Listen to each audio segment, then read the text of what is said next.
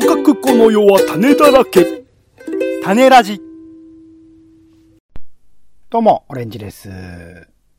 えー、秋、ちょっと眠れないなと思った時にですね、岩波文庫のヒルティ、眠られぬ夜のために、えー、これを見るとですね、活字の小ささにスッと眠れます。いいですね。ポンです。世の中全部歌に翔太ねラジよろしくお願いします。お願いします。30分読書。本一冊丸ごとを読むのはハードルが高いそこで気になる本をまずは30分だけ読んでみての感想や予想を語ります。さらに監読した後の感想や読みどころを語っております。ということで、えー、今回ですね、監読編では前回30分読書編で読みました、えー、リーコトミさんの生を祝うという作品を紹介したいと思います。はい。ということでですね、えっ、ー、と、最近出たばかり、9月17日ですね、出たばかりの、小説トリッパーという文芸誌の2021年秋号に掲載されているもので、まあ、芥川賞受賞第一作ということになってはいますが、まあ、多分芥川賞受賞とかが決まる、全然前から書き、書かれていたような小説なんだと思います。で、これこの前も、えっと、30分読書編で軽く紹介しましたけど、まあ、合意出生制度というのがね、法整備された世界。まあ、ちょっと先の近未来ですかね。まあ、コロナ禍とかも終えた、その先のちょっとした未来の話で、他にもその同性婚が当たり前になっていたりだとか、えー、同性でも子供が生めれるような、そのシステムみたいなものができているような、あ同性同士でもですね、えー、そういうシステムができている時代の設定の話になっています。で、メインでは、えっ、と、同性のカップルで、えー、一方の方が、えー、ハーフとかダブルですね。えー、二つの、えー、ご両親の国籍が違う方の、えー、ところから生まれた方が、あまあ、カップルの相手としているという、う人の話ですね。女性の話になっています。で、まあ、合成、合意出生制度っていうのは前もちょっと話説明したんですけど、まあ、子供を産む前、まあ、1ヶ月ぐらい前だったかな、に、えっ、ー、と、子供の絵が生まれたいかどうかの、えー、信任というか確認を取るっていう、まあ、えー、お腹の中に子供は赤ちゃんがいるので、まあ、そこに、えっ、と、まあ、電波なりなんか、なんか、えっ、ー、と、コンタクトを取る手段があって、それで、えー、子供に意思確認ができるという、その子供の話す言語っていうのは実は、あのー、なんて言うんだろう、えー、解読できるような、えー、世界になっているっていう状況なんですね。だから、生まれたいですかっていう質問に対して生まれたいか生まれたくないかっていうのを、えー、実際に、えー、体、えー、お母さんの体から出る前に確認ができるというそのシステムができているっていう状況。まあ、それに至るには、なぜかというと、まあ子供自身も生まれたくないのに生まれ生まれなければいけないっていうのは、まあ、ある種、その人権を侵害してるんじゃないかっていう考え方のもとにとか、いろいろな、あの、この作中でも描かれてますけど、いろんな角度から考え抜かれた先の一応この制度として法整備がされていったっていう設定で、実際にその子供から、えー、私たちは生まれたくないと、リジェクトするっていうんですけど、リジェクトされても強制出生してしまったらば、犯罪行為として逮捕されるという世界になっています。で、その、まあ、子供のリジェクトうんぬんっていう、その子供の、えー、意思、意思みたいなものを確認するのと同様に、その遺伝であるとか、環境とか、いろんな数値によって、子供の成長の安全性みたいなものも測ることができる。今でいうその、まあ、遺伝子検査みたいなものがさらに進んだような世界になっていて、それはその安全度とか、えー、その国がどれだけ安全かとかね、その住んでいる地域がどれだけ安全かとか、えー、これからさ、例えばもともと先天性の病気を持っているかもしれないとか、後天的にこういう病気になるかもしれないとか、そういうものを掛け算したその生存難易度っていう、生存していく、えー、その生まれてから生き延びるのが難しいかもしれないっていう、そういう数値も全部、こう、網羅した上で、子供を産むか産まないかっていうジャッジを、まあ、1ヶ月前ぐらいの、実際の出産予定の1ヶ月前ぐらいのタイミングでやるっていうことがある世界になっているので、そういう世界において子供を産むっていうのがどういうことなのか、子供を産む産まないのジャッジっていうのがどういうことになるのかっていうことをこう具体的に考えさせてくれるような、えー、作品にもなっている。ある種だから、今そのリベラル派というか、えー、先進的にこういろいろなものに対して、えー、反対したり意見を、もそれこそ同性婚の話とかって結構積極的にいろんな人が声を上げて動いている状況ではありますけど、そういった人たちの一応の要望みたいなものが叶っている世界。さらに、まあ、さっきあの、カップルの片方の方が、あの、ダブルっていう言い方しましたけど、そのいろいろなその国際的な、えー、いろいろ海外から移民の方も大量にいらっしゃって、その上で、えー、共存していくっていう、まあ、日本社会っていうものが、まあ、実現している世界。ある種のユートピアの、今現在リベラル側で考えているようなユートピア的世界が、そこでは実現されているんだけれどっていう話になってるんですよね。で、まあ、現在でも見られるように、例えばそのアメリカにおける中絶反対運動みたいなのありますよね。まあ、キリスト教とか宗教的なこともあれば、そうじゃない場合も、いろいろ政治的な都合とかもあって反対してるっていうのはありますけど、同じように、えー、まあ、合意出生制度に対しての反対派の運動みたいなのが出てくる。えー、い、あの、街頭でデモをしたりとか、え病院の前で反対を、今もね、中絶に対してはアメリカでは、え中絶に反対する立場の人たちが、病院の前とかで、えー、産婦人科ですね、の前とかで、なんか運動とか、えー、まあ、出てくる人に暴言を吐いたりとかっていう、そういうことをするっていうのがあったりするっていうことなんですけれども、そういう運動とかも、えー、この世界には行われていたりする。かつ、まあ、陰謀論的というかね、今で言う、まあ、あ Q アノン的とも言えるのかな。そういう陰謀論的なあ考えを持つような人たちも出てくる。っていう状況が出てきて、まあ、ま、まさに、あの、近未来の話ではあるんだけれど、今別の切り口において起きている問題みたいなものが、まあ、照らし合わせる形で、えー、この作品の中には描かれていくんだけれども、その、この作品がすごいのはというか、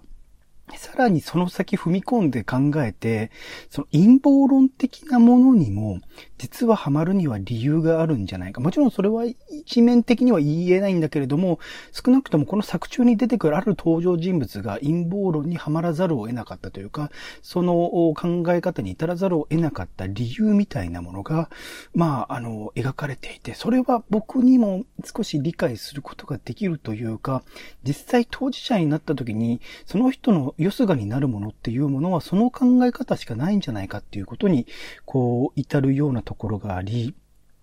それはすごく、なんだろうな、今で言うところの、その陰謀論的なものにハマってしまう人たちの、その裏の背景というか、どういう生活して、どういう風な考え方で、どういう経済状況があってとか、そういうことを考えた上でないと、安易にその陰謀論みたいなものを信奉している人のことを批判することっていうのはできないよなっていう、それぞれ一人一人に事情があって、そういう風に至ってるんじゃないかっていうところはあるので、そこら辺本当に今の現現在進行形の問題とかを考える上でも、すごく示唆に富むというか、一つの、この、登場人物たちの考え方でしかないんだけれども、それを、そういう考え方があるっていうことを知れたというのはすごく、良かった。パラレルワードというかね、まああくまで、え架空の世界における話ではない、話でしかないんだけれども、そういうことも、こう考えるきっかけになっているようなもので、小説としてはね、すごく読みやすかったです。えっと、合計236枚って書いてあるけど、パパッと、えっと、合計ページ数で言うと、40、まあ、60ページぐらいなのかな。まあ、あの、結構読みやすい文章で、えー、書かれていたりするので、スッスッと読める、えー、小説ではあるし、今のところは、まあ、やっぱこういう小説、もしくは、まあ、映画化しても、まあ、十分に成り立つような作品ではあると思うけど、そういう風に世界として作らないとなかなか具体的に想定することは難しい問題だったりすると思うし、えー、万が一にもこういう制度が将来に起き得ないとは言い切れないような状況だったりするので、そういうものを、まあ、覚悟するではないけれどども、頭の片隅に置いておくっていうことが、これからまだ、あの、生き方っていうことを考える上でも、まあ、あの、意義あるものになってくるのかなと思ったりしますので、僕個人としてはこのタイミングでこの小説を読めてよかったなと思いますし、もうあらゆる人に一回読んでみて、もちろん、なんだよ、こんな、その、なんだろう、まあ、あくまで創作じゃないかと思ってしまう人もいるかもしれないけれども、今現実と、今現在の現実と照らし合わせて十分に、読めるような作品になってると思うので、えー、おすすめでございます。はい、そんな感じですが、ポンさんいかがでしょうかね。なんか合意出生制度が成り立った世界においてポポンさんは何を考えるかとかってなんかあったりします？お、逆に聞かれますね。うん。そうだよね。あのー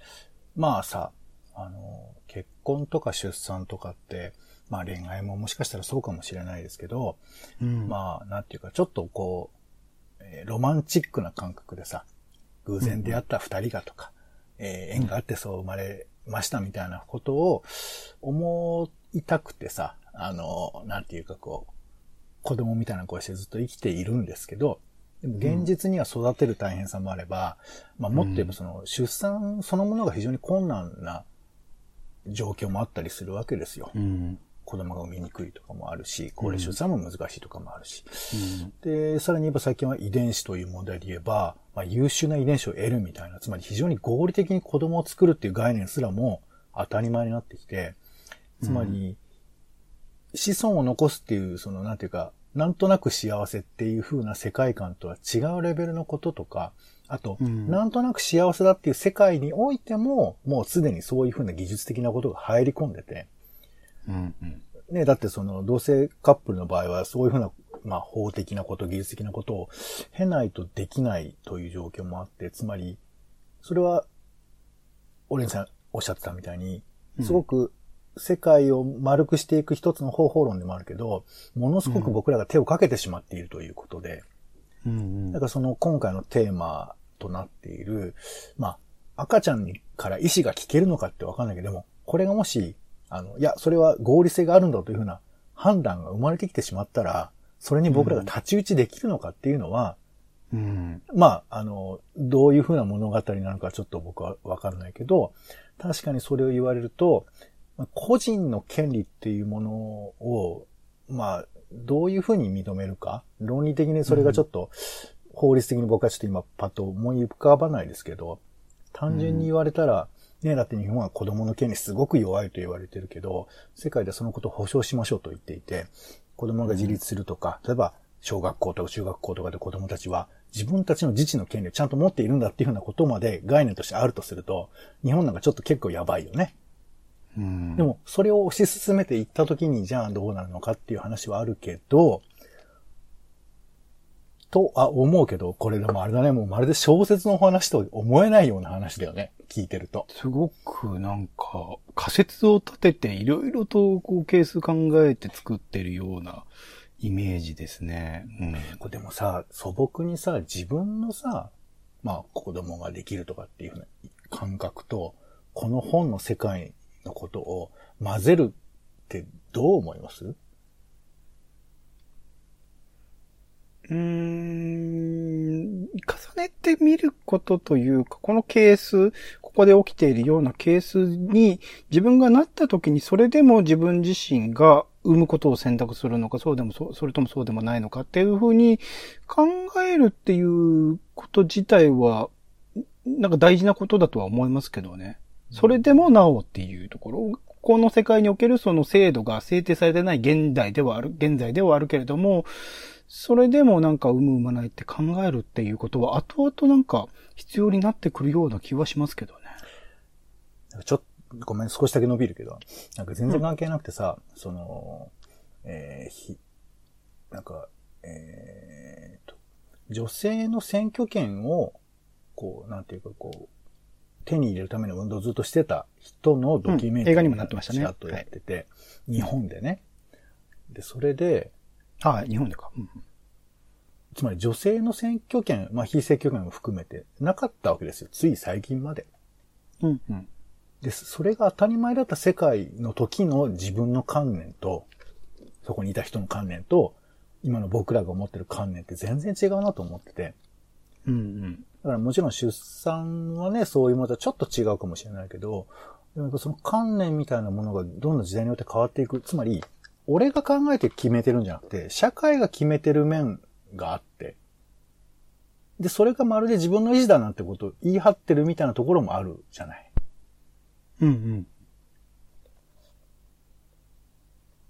どこまで自分の意思だというふうに言い切れるだろうかっていうのもちょっと思ったりもします。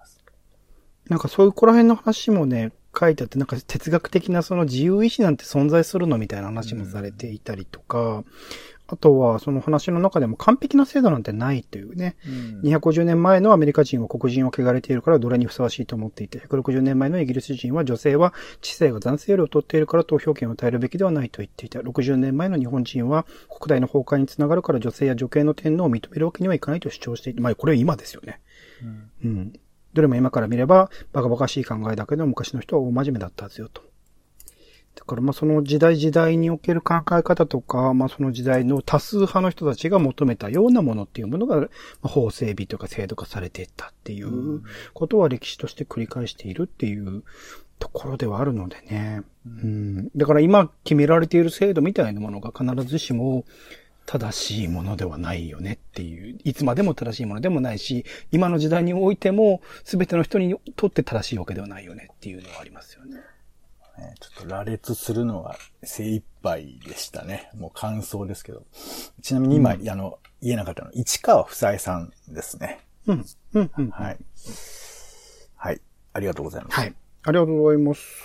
そう、いろいろと資産に富んでるので、ぜひぜひ読んでみるといいと思います。他にも結構トリッパーね、面白そうな連載とかもあったりするので、佐々木敦さんがね、安藤秀明について書いてたりとか、ちょっと面白かったりしたので、よ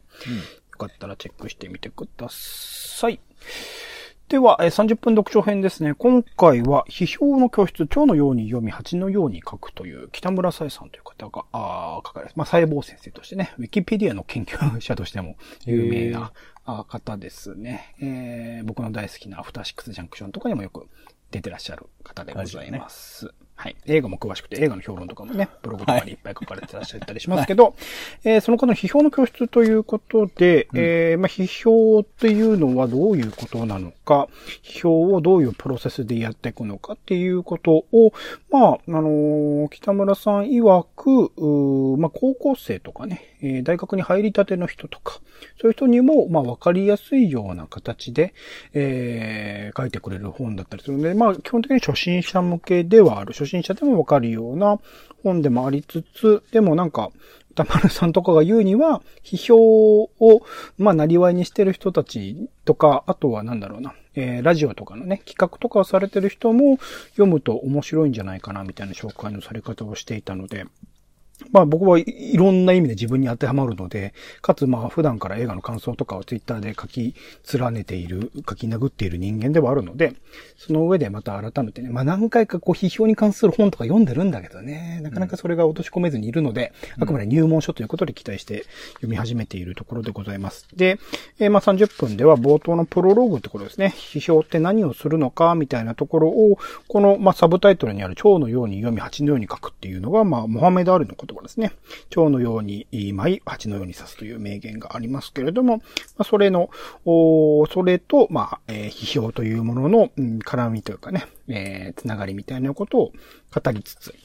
批評っていうのはどういうものなのか。一応ここで書いてある限りにおいては、えーものすごく雑にまとめるととおっしゃってますが、作品の中から一見したところではよくわからないかもしれない隠れた意味を引き出すこと、括弧解釈と、その作品の位置づけや質がどういうものなのかを判断すること、括弧価値か価値づけですね。解釈と価値づけが、批評が果たすべき大きな役割としてよく挙げられるものだと思います。ということで、まあその解釈と価値づけっていうものをどういう風にしていくのかっていうことを、えー、まあステップ、一応3つに分けてるみたいですね。精読と、あとなんだっけ、精読と、えー、分析と、書くっていうところですよね。まあ、実際に読んでみる、細かく読んでみて、それを分析して、実際にアウトプットする、書くというプロセス。さらに、まあ、最後の章でコミュニティを作るっていうね、ことも書いていらっしゃいますけれども、まあ、そのステップに沿って、えー勉強していく本になっているそうなので、また改めてその批評っていうものをゼロから、えー勉強する上でぴったりな本だと思うので、楽しみに読ませていただこうと思っております。はい。では、あー続いてポンさん3分読書お願いします。はい。えー今回は、えー想像上の編集感覚を思い出すっていう話なんですけれども。あのーまあ、これね、最近よく使われる言葉で編集ってあるじゃないですか。うん。なんかこう、何にでも使えるような感じもあったり、包容力もあるし、ね、そう。で、しかも、まあその、まあ割とこう、僕ら、えー、一般の人が触れやすい、こう、本、漫画、えー、まあ映画とか、まあ、あらゆるものにね、その、そう、編集という存在はいて、まあ、監督とかって言い方もするかもしれませんけど。うん、この編集感っていろいろ人によってあると思うんですけど、僕はやっぱこの書籍の編集っていうイメージがあって、うん、まあ、雑誌とかね、えー、書籍の。でこの紙の編集者っていうのの、なんていうか、憧れと同時に、なんか独特のなんていうか匂いみたいなのを僕は思ってて。うん、もう結局僕はその、なんか半端な形でしかそれに関われてないので、僕がそれが体得できてるとは全く思えないんですけど、そういう、なんていうかな、俺の思ってるこういうやつっていうのを、あの、なんていうか、こう、まあ、人から学ぶが一番いいんでしょうけど、ちょっと本でなんか疑似体験できないかなということで、一番近い本がこの、えー、楽しい編集、本作りの基礎技術編集 DTP 構成、えー、想定という本なんですよ。うん、これあの、編集をやってきた35年にわたって書いてあるので、まあ、いわゆるベテランの方だと思いますけど、この方が本作りの技術を、まあ、説明しているという、まあ、ちょっとノウハウ本風に見えるんだけど、でもこれ、想定見ると、まあ、真っ白でちょっと手触りのある表紙で、えー、正しい編集って書いてある、このだをえー、赤線入れて、のって書き換えて、まあ赤字が入っているということですよね。これで楽しいと書いてある。楽しい編集と書いてあって。うん、つまり、これが正しい編集だとは言えないけれど、私が楽しく過ごしてきた、面白くやってきた編集ってこうだよっていうふうなせ、あの、まあ、解説ということなんですよ。うん。だからノウハウ本じゃないことはいいんだけれども、でもこの人がどう工夫したか、か結構細かく読むと DTP のこういう裏技みたいなこととか、なんかね、結構技術的な寄りのことも書いてあって、で、僕はなんかね、あの、この本のいいところはやっぱ編集だけじゃなくて、DTP、まあ、あの、組版とか、構成と言われる、その、ものづくりそのものに対してやってる作業っていうのが書かれてるのが僕は好きで、まあ、特に僕はまあ構成をやってるせいもあるんですけど、なんかこう、え、どういうアイディアとか、どういう文章を書かせるとか、そういうだけじゃなくて、こう、ものとしてトータルでどう作っていくか。これ、印刷所の話とかも出てくるんですけど、なんかそういうふうな、え、ことを読み物として読みながら、あ、編集者の匂いがする本だなっていうふうにちょっと思っていて、まあ、皆さんもね、こうなんか自分の憧れの世界の匂いを感じたいものあると思うんですけど、そういうふうなものがあるといいですよね。ということで、今回は楽しい編集という本でした。まあね、同人誌とか作ってしまえば、ある程度実践できることではあるんでしょうね。ねいやーまあだけどね、まあまあそうね。だできるんだろうけど、でも俺はそのなんていうか、編集者のあの、厳しさみたいなこと。作っても捨てちゃう感じだとか、うん、なんかね、そういう、まあわかんないんだよね。これだから、俺も説明できないんですけど、これがこうだとも言えないんですけどね。うん。うん。まあ、ちょっと憧れが生じておりますよ。こういう本を見るとね。うん、はい。ありがとうございます。では続いて30秒読書いきましょう。はい。ということで、ちょっと読んで喋ってを続けている30秒読書。えー、今回も独学大全絶対に学ぶことを諦めたくない人のための55の技法という700ページを超える本を数ページずつ読むというですね、えー、技法戦術的なコーナーでございますが、えー、今回は177ページぐらいまでということで、えー、前回がですね、えー、他人は意志に勝る、えー、技法13ゲートキーパーの、えー、章から始まっているところなんですけども、今回は、えー、外付けの理性ということが書かれていて、まあ、これもあの、ゲートキーパーの続きではあるんですが、まあ、要は、自分でできること、考えられることというのは、実は本当はそんなにないんじゃないかと。それを保ってくれる。もしくは、その、前進させてくれる力は外にあるんじゃないか。まあ、これ外付けの理性と思ってるから、考えることすらも外に実は頼っていいんじゃないかなっていうふうなことが書かれていて、まあ、まとめとして、えー、なんかね、自分がこれやりますって決めたことを誰かに伝えるってことをやること。で、その人が別にやってるかとかチェックするとかじゃなくて、その人に伝えられる人がいるかとか、もしくは SNS で誰かがこのことを知っている状態にすることが、えー、この外付けの理性を発生させることになるんじゃないかなってことが書かれていて、こういうことがエネルギーになるって思える人と思わない人といるんだろうなっていうことをね、ちょっと思ったりもしました。一歩ずつですね。そうですね。はい。はい。まあ、そんなわけで177ページでございました。はい。ありがとうございます。では最後、読書ニュースお願いします。はい、えー本の周りのニュースをピックアップしてご紹介しています。読書ニュース。さあ、今回まず一つ目はですね、えー読書好きが求める新しい出会いの形、本のマッチングサービスが若者に刺さる理由ということで、えーこれデイリー新潮の本ですね。えーチャプターズ書店というマッチングサービスがあるようでして、えー最近ガイアかなんか出てましたっけ？ガイアの夜明け？出てなかったっあけ、どうなんだろう。ちょっと見てないですけど。えー、まあこれね、なんか今年の頭の方からもうサービス自体は始まっているんですけれども、うん。超簡単に言うと、えー、会員登録月額いくらか出して、で、なんかね、月に一冊本を、まあ、送ってもらえるんですよ。その、うんチャプターズ書店から。で、その本の選び方が、なんかこう、ちょっとしたこう、文章というか、そういう風なものの中から、まあ、こういう文章の漢字の本読みたいな、みたいな。そういう、あの本を選ぶんじゃなくて、こんな感じの本を選びたいみたいな、アバウトにちょっと選択して、4冊ぐらいの中から1冊、まあ、何が来るかわからない。で、届いて、で、それを読む。で、それを読んで、同じ本を読んだ人と感想を喋り合うっていうようなことができるっていうサービスがここについてるっていうことなんですよ。じゃあめっちゃ対立するかもしれないってことですもんね。まあだから対立軸があるようなものとか、あと対立させたい人ね。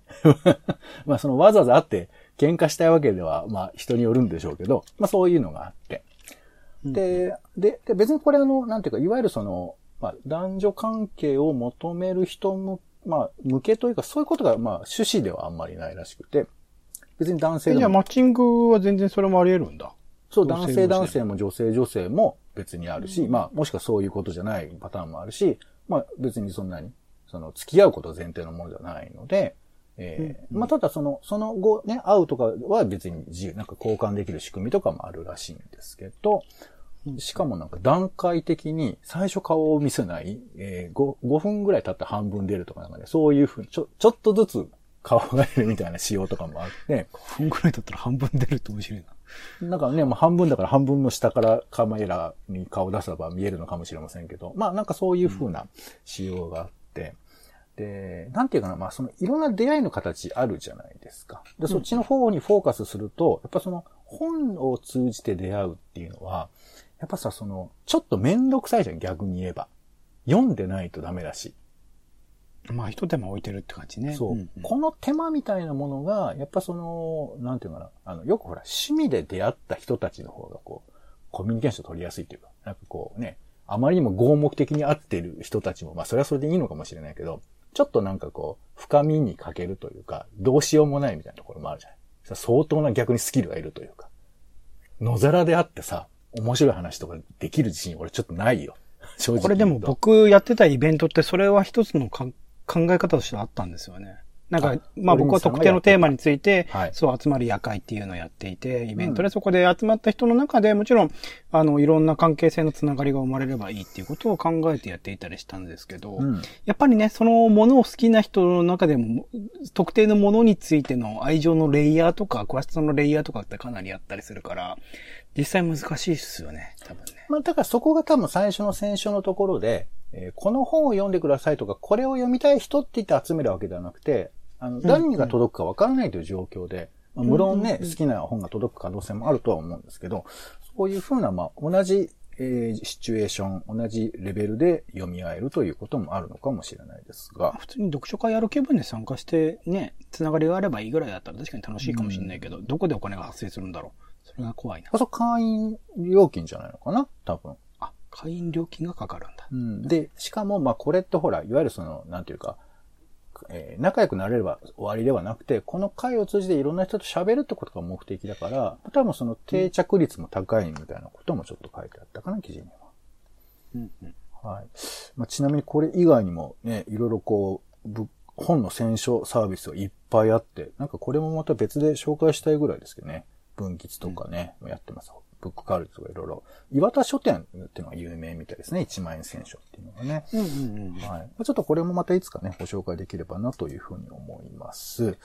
うんはい。えー、そうですね。あとはあの、アマゾンが、Kindle Paper White を新しく出しましたよなんてありますけど、うん一言聞きましょう。オレンジさんこれ、買いたいですか？